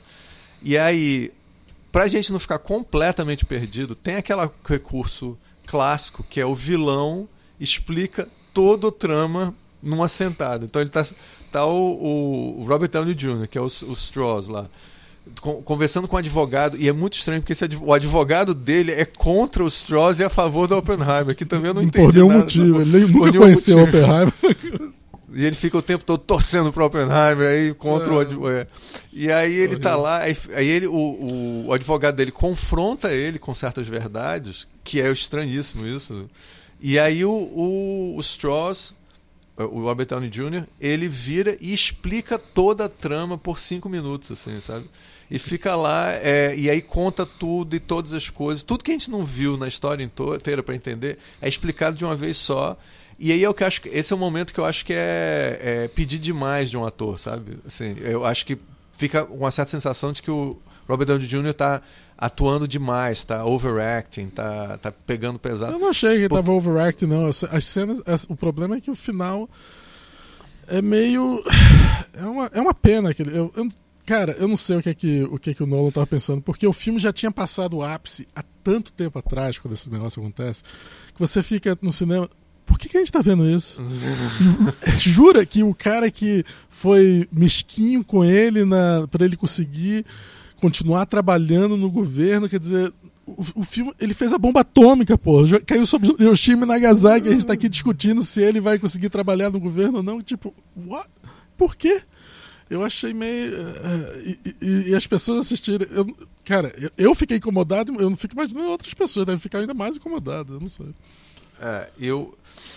Eu acho assim, é, eu não, não, não foi uma coisa que eu curti, e a solução de um personagem, ele fica escondendo a informação da gente e de repente o personagem final explica tudo no final. Isso eu achei. Não, ele esconde como se fosse uma grande revelação, uma revelação de uma coisa que não tem importância nenhuma. É. Porque a gente não tá nem aí se o Oppenheimer perdeu o, o security clearance dele o, ou não. O, o, certificado de segurança. O certificado de segurança. Ah, é, ele perdeu. Pô, o cara sacaneou ele e tirou o certificado de segurança. Isso é a coisa mais importante que aconteceu na história dos, dos Estados Unidos, né? Porra, Você tem uma ideia de como isso é uma coisa relativa, tá? É, o filme mostra isso, mas na vida real aconteceu um pouco mais. Eu vou tentar contar o que aconteceu na vida real. O Einstein encontra com Oppenheimer um pouco antes dele ir para essa audiência. E ele fala: Meu amigo, você é o homem da bomba atômica, você não precisa passar por essa humilhação pública. As pessoas vão pegar você, vão pegar todos os seus podres e vão botar, vão, vão lavar a roupa, tua roupa suja no mundo, você não precisa passar por isso. Aí ele: Não, porque é muito importante eu ter meu certificado de segurança para eu continuar minha luta política, para é, moralizar a bomba, sei lá. Aí o, o, ele vai embora e aí, o, aí não mostra no filme. Aí o Einstein se vira para o assistente dele, assistente, sei lá quem é, e vira assim fala assim: Esse cara é um schmuck. Ele não usa schmuck, ele usa outra palavra, tá? Daquelas bem judaicas. Assim. E Yiddish lá. E ele tá dizendo assim, tipo, esse cara é, esse cara é um idiota, tá entendendo? Um exemplo de um idiota, tá entendendo? Eu acho que isso tem um pouco de, de verdade. Ele, tá devia, assim. ele devia ter escutado o rabino dele. Exatamente. Pô. Porque o Einstein, ele tá certo, cara. Ele não precisa fazer aquilo. Ele pode fazer, ter, ele pode fazer milhões de outras carreiras. Ele não precisava se humilhar. Porque o que, o que a gente não mostra na história? O Strauss, quando está tendo audiência, ele joga para a revista Time um monte de podres sobre o, o, Por exemplo, as pessoas ficam sabendo que. Para os jornais, né? para a revista Time, para vários jornais. É, ele, é, acho que para o New York Times também, não tenho certeza. Mas, assim, é, sai a informação que ele tinha um amante comunista que se suicidou, tá certo? Um monte de coisa, cara, que ninguém precisava ficar sabendo e ele poderia ter tido a carreira dele pós-guerra sem esse podre. Quando, depois dessa audiência, de fato, o Oppenheimer meio que desaparece e passa o resto da vida deprimido até morrer. Ele era um cara, inclusive, que fumava muito e tal. Morreu de. O, o câncer dele, o pessoal acha que era por causa da bomba atômica, mas foi porque ele se alimentava mal, fumava pra caramba e tal. Então, assim, teve realmente um final de vida ruim, mas ele. É, assim, pro Einstein, ele fez essa escolha. Ele fez a escolha trágica de destruir a própria carreira, porque era óbvio que no meio do macartismo as pessoas não iam ouvir a opinião dele, tá entendendo? O filme discute como se fosse tudo culpa do Strauss. Não deixa de ser verdade, mas é muito mais complicado essa história do que isso. O problema é que não importa o Strauss e, e aquele. Eu não sei. É, eles, e, e, o Strauss, como, como vilão, é um vilão. Sabe que eles não quiseram botar os militares como vilão. O filme é extremamente positivo com relação aos militares, na minha opinião.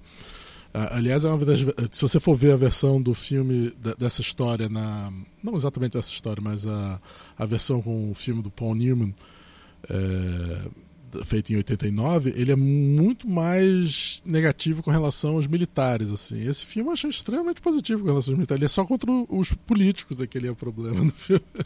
Não, eles criam, inclusive, esse personagem que. O único amigo do. Verdadeiramente que o Oppenheimer tem de verdade mesmo, assim, entre os, as pessoas de poder, é o é Matt o Matt Damon. Damon. É. Ele é o cara bacana, ele é um cara durão e ele é o único que, ó, ele é o único que defende o Matt Damon de verdade o, o, na, o, na... Matt Damon, ele defende Mas, desculpa, Matt Damon, def... o Matt Damon é o único que defende de verdade o Oppenheimer no, no na, na audiência, tá ele chega ele chega a fazer. Não eu sabia da, que ele tinha esses, ele tinha essas questões com o comunismo mas eu achei que ele era o cara perfeito papel e continuo achando que ele é um cara legal. Aí hoje em dia você teria escolhido ele?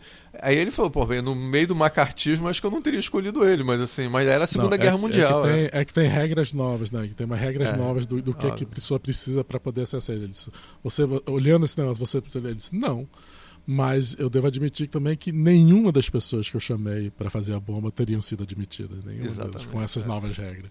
Então ele Só idiotas, é a mesma regra que os alemães colocaram, por isso que eles não conseguiram criar bomba, que não podia ser judeu, não podia ser isso, não podia ser aquilo. Ah, Até que tem noção no filme, né? Ele diz que eu acho que a única coisa que vai salvar a gente dos, dos alemães não fazerem a bomba antes da gente é a burrice, é, a, é o preconceito. Porque eles expulsaram todos os judeus da, da, da Alemanha e muitos deles estão agora trabalhando com a gente para fazer a bomba aqui. Pô. Exatamente. Em suma, eu acho que a gente pode fechar. A gente já passou do, de uma hora, mas também fazer falar sobre o Oppenheimer e fazer em uma hora acho que é impossível. Um filme de três horas, pô.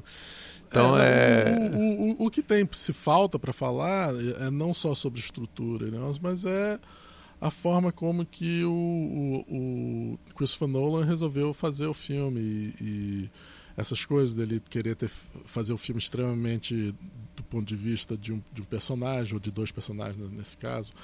É, mas também a, a forma que ele filma o, o rosto do, do, do Cillian Murphy é, o ator consegue ele usou o rosto do ator de uma forma que eu acho que não sei se existe outro filme que usou o rosto tanto de um ator no filme, sabe? Para dizer as coisas que ele quer dizer, sem necessariamente falar certas coisas.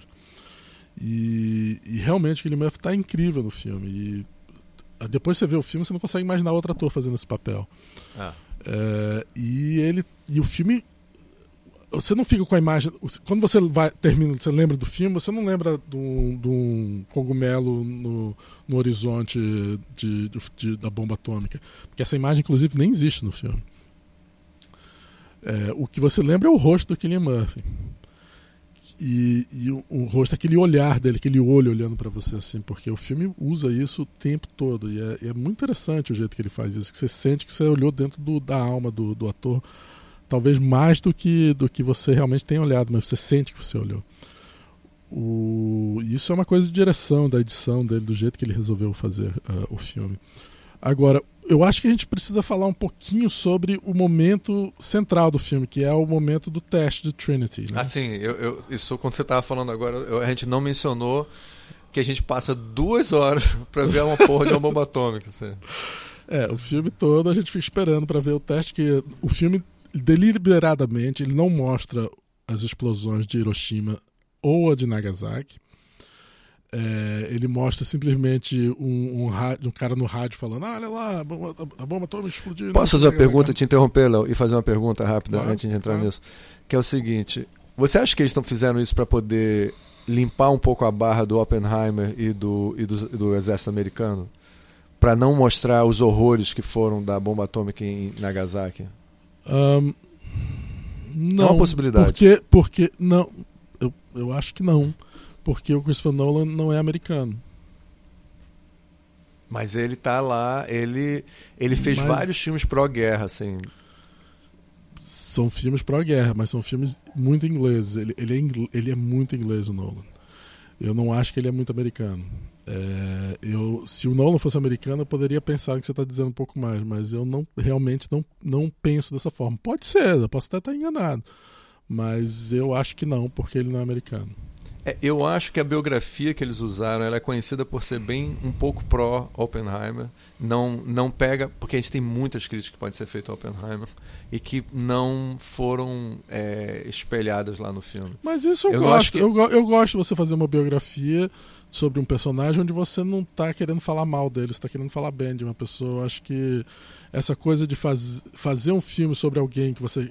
O motivo de você fazer para você falar mal da pessoa eu, eu, eu sou um pouco contra isso. Eu acho que você tem que dar a maior chance possível. Quando você faz o, o seu, escolhe o seu personagem principal, mesmo que ele seja o Jeffrey Dahmer, você tem que tentar tentar mostrar ele no, no, melhor luz possível dentro daquela daquela cara eu, eu vou assim. eu vou falar vou mandar, cara eu tenho realmente o telefone do Nolan aqui e vou vou como eu tenho o seu porta-voz aqui se alguém achar que você está falando politicamente incorreto nesse filme cara você conversa com o Léo porque ele tem o melhor argumento cara. mas ó é, eu acho que o, o Oppenheimer precisava ser um pouco mais criticado por ter sido um cara que criou a bomba atômica, mas... Ele não criou eu, a bomba é... atômica, cara. Ele, ele, ele Não, ele não criou a bomba, bomba atômica, atômica, eu tô confuso. Que filme? A gente viu o mesmo filme. Mas ele não tudo criou bem. a bomba atômica. Ele, ele não tinha capacidade de criar a bomba atômica. Ele, so, ele é sozinho, né? Ele chefiou o, o, o, o o esquema para criar a bomba atômica, não é a mesma coisa. Cara, eu acho que a gente viu dois filmes diferentes, mas tudo bem. Mas continua, desculpa estar interrompendo o raciocínio, continua. Você estava falando sobre, a, sobre, sobre como é que foi toda essa cena de, da, da, da, bomba atômica, né? Como é que isso se desenrolou? Pois é, o Nolan ele gosta de dizer que ele não, não gosta de usar efeito especial é, de digital, né? Então ele quis fazer a bomba explodir originalmente.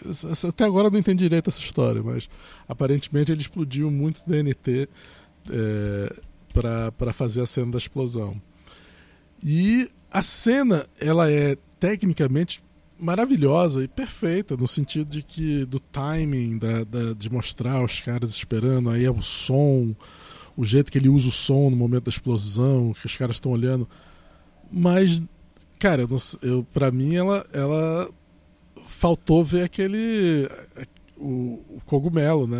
A gente não tem o momento do cogumelo, não tem a, a, a explosão parece uma, um, um, pouco decepcionante. O que, que você achou? Parece um pouco o filme do, sei lá, do Rambo, assim, uma explosão grande e tal. Pois é, assim. bastante fogo e tal, mas. É, é eu, eu fiquei bem decepcionado. Eu, eu me, sinto, eu me sinto como personagem lá do, do. Tem um personagem no filme que bota óculos escuros e, e bota. É, é o é Teller, o Teller que faz. É, isso. o Teller ele, ele senta na cadeirinha para ver a bomba, aí ele bota. É, como é que se creme, diz? Essa, creme, creme de proteção do sol. Proteção solar, assim, bastante, com o rosto todo, todo branco de protetor solar, bota um óculos escuro e fica esperando. Aí quando vem a bomba ele. Ah. eu acho que eu esperava mais do que ela foi. Realmente estava preparado para algo maior que isso. É, eu fiquei bem decepcionado. Assim. Achei muito bonita a cena, tecnicamente interessante. Eu não assisti em IMAX, acho que o impacto do som, que é uma coisa que o Nolan adora, né? Ele deve ser enorme e tal, porque você fica no silêncio e de repente vem o som depois de um tempão e tal. É. Então tem várias coisas interessantes. Acho a ideia vamos assim, do ponto de vista de ousadia, assim, você você não dá impacto para a bomba é interessante. Só que eu fiquei um pouco decepcionado. Me faz perguntar mais... o quanto que foi impactante esse primeiro teste de Trinity, né? Porque talvez tenha sido meio merreca mesmo, não sei. É, é, porque a gente tem a impressão de que todas as bombas atômicas são foda, mas a Trinity foi bem menor do que, do que o normal, né? Do que a gente normalmente pensa numa bomba atômica. Ah. Se bem que eu é. me lembro, eu, eu tenho uma. Eu teria que pegar e assistir de novo. Eu ia assistir isso antes da gente ter essa conversa, que era o documentário Trinity and Beyond, que é um documentário feito no década de 80 sobre o, o teste de Trinity. E ele tem as filmagens originais. E eu me lembrava de serem mais, mais impactantes as imagens. Então, ah. quer dizer. É, é Mas eu posso estar errado. Mas, é, e aí eu acho que, para mim, aí o que é que ele. Aí ele vai, não me dá uma cena que. Eu tô falando uma coisa pessoal, né? Não dá uma cena de explosão. Porque outras pessoas acharam, ficaram super impactadas com a explosão. E aí, eu não sei se é porque a gente já viu muito filme de explosão, bomba atômica, eu não sei se a gente também não é. Já está um pouco velho para ver esse filme, sei lá o que, que é. Eu sei que depois eu fiquei assim, bem, agora terminou a bomba atômica, o que, que a gente vai ganhar? Bem, agora, bicho, é hora, uma hora de macartismo, sabe? Uma história bem confusa. É, e eu só entendi a história, eu juro pra você, gente, porque eu, eu vi um dia antes o biógrafo explicando a história inteira num podcast. Eu tenho certeza que eu não tenho entendido porra nenhuma se eu tivesse uhum. assistido o filme é, durante, assim. E, e, concordo, me lembrou filmes do, do Oliver Stone quando eu não estava entendendo nada, assim, no, tipo JFK e filmes assim. É, o, o, a outra coisa que o, o, Nolan faz nesse filme que é meio surpreendente é que tem um momento no filme que mostra o Oppenheimer ouvindo uma palestra onde uma pessoa fica mostrando fotos em slide do, do estrago que as bombas fizeram em Hiroshima e Nagasaki. E você ouve a pessoa descrevendo as imagens e, o e a câmera só mostra o rosto do Oppenheimer, onde ele abaixa os olhos para não olhar e não mostra nenhuma das imagens. Isso eu achei muito estranho. Isso eu entendo que você fala, será que eles fizeram isso para não não ficar pegar mal e tal, porque ia mostrar criança queimada, ia mostrar mulheres queimadas, ia mostrar pessoas queimadas e, e, o, e, o, estrago absurdo que foi feito no local. E o filme faz questão de não mostrar nada disso, cara. É impressionante. É tipo, a história é sobre Oppenheimer, não é sobre o que, que ele fez. tipo... Pois é, exatamente. não, aí é um problema pessoal. Se ele tinha problema com a, a, um amante dele, com a esposa dele. Eu não tal, sei, isso, isso, isso me Sabe o que, que isso me lembra, cara? Uma coisa que não tem muito a ver, mas me lembra o. Sabe o, o grande. É, documentarista Errol Morris. Sim. O Errol Morris ele fez um documentário chamado ai, Mr. Death, não sei Sim. o que, the, the, the, Rise and Fall of não sei o que, que é o nome do cara. O Mr. Death é sobre um cara que fazia. É um americano que fazia máquinas de morte. Trabalhava para o governo para fazer cadeiras elétricas, sistemas de injeção de injeções letais para o pro, pro governo, que o governo precisa matar as pessoas. Nos Estados Unidos tem, tem, tem pena de morte, né? Então ele precisava de alguém que entendesse dessas coisas. E esse cara se especializou em fazer essas, essas máquinas e ele vendia para os estados que tinham pena de morte. Só que um dia, ele como, como começa a fazer sobre câmara de gás, essas coisas todas, um cara que escreve um livro sobre é, a Segunda Guerra Mundial dizendo que, os, que não aconteceram as câmaras de gás na Segunda Guerra Mundial e que isso tudo é invenção dos judeus. E aí ele contrata esse cara para ir na Alemanha e testar se realmente ocorreram as câmaras de gás. E o cara vai lá, testa e chega à conclusão que pelos testes dele não houve, não houve essas câmaras de gás nunca, nunca mataram ninguém, nunca houve essa câmara de gás. E e aí o, o, o Aaron Morris, o documentarista, conta essa história toda e mostra como a, a, carreira dele toda foi destruída depois que ele, que ele resolveu ficar do lado desses neonazistas e tudo mais. E aí ele mostrou o filme no, no, no festival de cinema, e aí as pessoas chegam, quando terminar o filme, pô, que legal, então você provou que realmente não aconteceu o holocausto. aí o Aaron Morris fica, o quê? Não, é, você mostrou no filme. Não, não, não, não, não, não. Obviamente que aconteceu. Eu tava mostrando que foi uma coisa errada que ele fez. Não, você não mostrou. E aí ele olhou o filme dele e disse: Caraca, é mesmo, eu não mostrei. E aí, aí, ele teve que pegar o filme dele, reeditar o filme dele, filmar uma, um momento onde tem um especialista falando dizendo que era absurdo, que não, que aconteceu câmbio de gás e que aí explicando como o que é que estava errado no método do cara e tudo mais e tal. E aí quando mostrou no, no, no festival as pessoas não saíram uh, parabenizando ele porque ele tinha provado que, o, que, o, Quer que dizer, o ele, eu acho que a gente percebe muito, inclusive nesse cenário que a gente está vivendo hoje em dia é, de polarização, etc. Tal, como é fácil você, por exemplo, eu já vi vários filmes irônicos sobre violência Vamos pegar o exemplo, claro, do filme do, do Oliver Stone, onde ele critica o capitalismo americano e os capitalistas amam o personagem. E é, Wall Street. Wall Street, ele não vê ironia nenhuma. Acho que até a gente fez um podcast sobre isso. Então, assim, é, você tem que tomar muito cuidado, porque se você não disser claramente certas coisas, as pessoas não vão concluir nada disso. É, e eu acho que não... esse filme corre um pouco esse risco do, do, do dele não, não querer não enfatizar o que, que é a bomba atômica e o estrago que ela é e tal, e, e propositalmente não mostrar, ele, ele e, e, o Chris Van Nolan, ah, não, porque eu sou um artista e eu resolvi não mostrar simplesmente porque, para mim, não queria melodrama, melodramatizar uma questão que é óbvio que todo mundo já sabe e tal.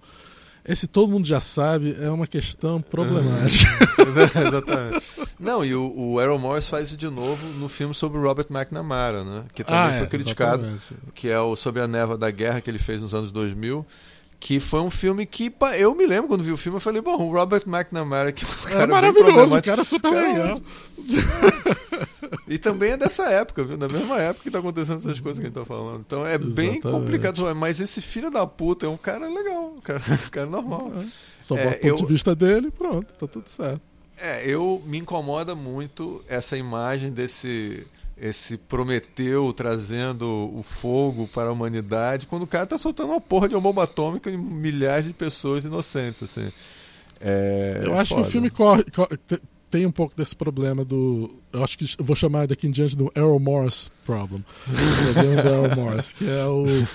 Quando você faz um, um filme sobre um personagem duvidoso e você e você faz só do ponto de vista dele e, e não, e, não e, e, acredita que as pessoas. Não, as pessoas vão entender que é simplesmente pelo ponto de vista dele, mas isso é uma questão, as pessoas deveriam entender que. Não, hum, isso é uma, é, uma, é uma explicação um pouco problemática, porque você. As pessoas não entendem, cara. As pessoas não é. entendem. Cara, eu, eu acho, acho, que, esse filme daí... corre um pouco. Esse filme sofre um pouco com isso. É, sofre bastante com isso. Isso é uma coisa que me incomodou. É... E eu acho que é tão bem feito isso que você está falando que quando você sai do cinema você não sai. Eu, eu entrei no filme preocupado com isso. Porque esse é um tema que quem conhece. E saí do filme despreocupado com isso. Falei, não. Pô, cara, cara, legal. Eu, eu, ele gostava de arte.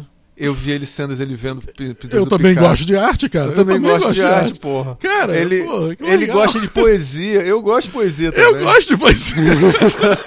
porra. Cara legal, porra. Ele é um cara que é que tem uma tendência à esquerda. Esquerda. Porra, eu velho, tenho eu tendência esquerda, esquerda também. também. Cara, porra. Ele, ele, ele tem amigos de esquerda. Eu tenho amigos de esquerda também, caralho. É, o irmão é... dele tinha carteira comunista. O seu irmão tem um, tem um cachorro chamado Che Guevara. Porra, caralho! Pena que não mostraram o nome do cachorro dele, que devia ser, é, é, sei lá, Lenin. É. Assim, é, eu, essa parte eu acho que é, é, um, é uma questão a ser discutida. E é um filme norte-americano, né? Né? É, é. Então é, por mais que ele seja inglês, eu concordo com você. Ele tem uma pegada, ele é bem inglês mesmo. Aliás, a gente não pode deixar de mencionar aqui que todo mundo fica babando o ovo dele, mas a obra-prima dele não é o, o Cavaleiro, Cavaleiro Negro, né? o Cavaleiro Dark Knight. Cavaleiro das, das, é, das, das trevas. das trevas. É com certeza o, o, o, filme de guerra dele. O, o, o filme, o, o é, Dunkirk. Dunkirk. Que Dunkirk é, eu acho uma obra-prima. Acho, é. acho difícil ele fazer um filme melhor que Dunkirk. É possível. Eu acho Dan é, Dunkirk. Aliás, é uma boa pergunta. Papai gostou de Dunkirk? Acho que sim, não? Né? Gostou. Gostou sim. Gostou, né? Ah, que bom. Só que para ele seria melhor que, que, não fosse tão estrutura tão problemática, assim, tão, tão complicada. Ah, ele queria uma coisa mais linear, assim, menos. É. Mas o Dunkirk eu acho que é o filme dele que mais me emocionou de todos. Assim. É. E, é, e, é um filme que não é muito crítico à, à, Segunda Guerra Mundial, nem nada disso e tal, mas eu acho que faz sentido. Não, é um filme sobre o momento melhor da, da, da Inglaterra, de os povos ir para lá e salvar. E aquilo é meio que uma propaganda, aquilo, porque é. não foi realmente aquelas pessoas chegando ao negócio que salvaram aquelas pessoas todas. Mas é o, o, mito, ele filmou o mito da, da daquela coisa. É Você quer saber inglês, um pouco mais do que aconteceu daquela mesma história? Ela é contada pelo num outro filme também que tem problemas assim morais também, que é o filme sobre o, o, o Churchill, né? Que ele conta uma, mais ou menos o que é, está por trás daqui, da, da, história de Aquele filme tem mais problemas, cara, tem muito mais é, problemas. Muito mais problemas, mas filme, não inclusive necessariamente. eu não gosto daquele filme. Eu, eu Todos gosto, os problemas, tem todos os problemas. Aquele filme, cara, eu não posso eu não posso admitir a gente dizer que aquele filme vale a pena ser visto como uma questão moral ou qualquer coisa. Ele, ele é um bem, filme muito problemático. Ele tem vários ele. Ele, cena, ele, cena... ele, sim é uma, é uma, biografia que não que toma todas as liberdades possíveis. Ele não está nem aí. É, e ele tem uma cena que eu, eu acho. Tem uma fotografia belíssima, você... tem uma fotografia belíssima. É, ele é, ele é uma super Churchill. propaganda do Churchill, assim. Nossa, é, meu Deus do céu. Putz, parece que ele estava concorrendo de novo às eleições. Se o Churchill tivesse vivo hoje em dia, ele ganhava todas as eleições. Ganhava qualquer eleição que aquele filme. Não, aliás, o Churchill seria uma solução perfeita para o fascismo, né? Porque ele é um cara, assim, barra pesada, ganharia de qualquer ah, é, Bolsonaro e Trump, né? ele é tranquilo. É. Cara, acho que temos é um fascista, programa. Antifascista. É, o, antifa o fascista é, antifascista. Tipo... Bem, tem que lembrar que na Inglaterra tinha o Mosley, que era o, o fascista realmente deles lá. Tá, mas anyway. É. é. nós temos um programa, certamente, cara. É o programa, um programa baseado no filme mais falado do ano. Vamos ver se a gente vai ter que repetir esse programa depois, quando ele ganhar o Oscar. Vamos ver se isso vai acontecer, né? Você está botando é. aí que tem algumas questões novas que talvez. Pois é, eu não sei como é que é essa questão. Eu sei que tem várias regras agora. E o Nolan disse: fuck it! Bem, então o nosso programa vai ser a Barbie, né? Então se aguardem aí pra gente ver cara, a Barbie. O Ricardo vai fazer um programa da Barbie aí com alguém, eu não sei, porque comigo não vai ser não. Cara. Não sei não, acho que você vai ver a Barbie, você vai gostar. Ah, é. eu, eu, eu, ouvi dizer que tem que ir vestido de rosa para ver o filme. Hum. Todo eu mundo ouvindo cinema nenhum. tá é que eu não tenho rosa. roupa rosa, senão eu iria sem problema nenhum. Pô, o cara é, o cara é totalmente anti. É, é, é, desconstruído, é, desconstruidão. É, exatamente. Rosa. Eu, eu tenho que ser underwear rosa, vou usar uma, uma cueca rosa. Uma cueca rosa, isso é importante. Né? Então, gente, temos aqui uma. uma é, temos um programa? Temos um programa. Muito bem. Mais então, um. Mais um. Então é isso. Quem não viu o, o esse programa foi feito para quem viu o Oppenheimer, mas quem não viu depois de tudo que a gente falou, não se preocupe que o filme ainda vai ser confuso. Cara, vale aspectos. a pena. Eu vou dizer, se você viu esse programa e a gente falou tudo, ainda vale a pena ver o filme. No, no, no, não é um filme que em primeiro lugar, o visual do filme não, não tem explicação que vai. E, e, e talvez até ajude você a ter escutado essa conversa para ajudar você a entender melhor o filme ou, ou já esperar certas coisas e pontar. Eu, eu, eu, eu tô curioso de ver o filme segunda vez, mas não tão cedo. Foi ah, muito grande, foi muito grande. Só deixar claro que eu tive que ouvir podcast para poder entender o filme, então não tenho problema nenhum com isso. Então, com isso, encerramos e mandamos o nosso adeus. Um abraço, tchau. Adeus, um abraço.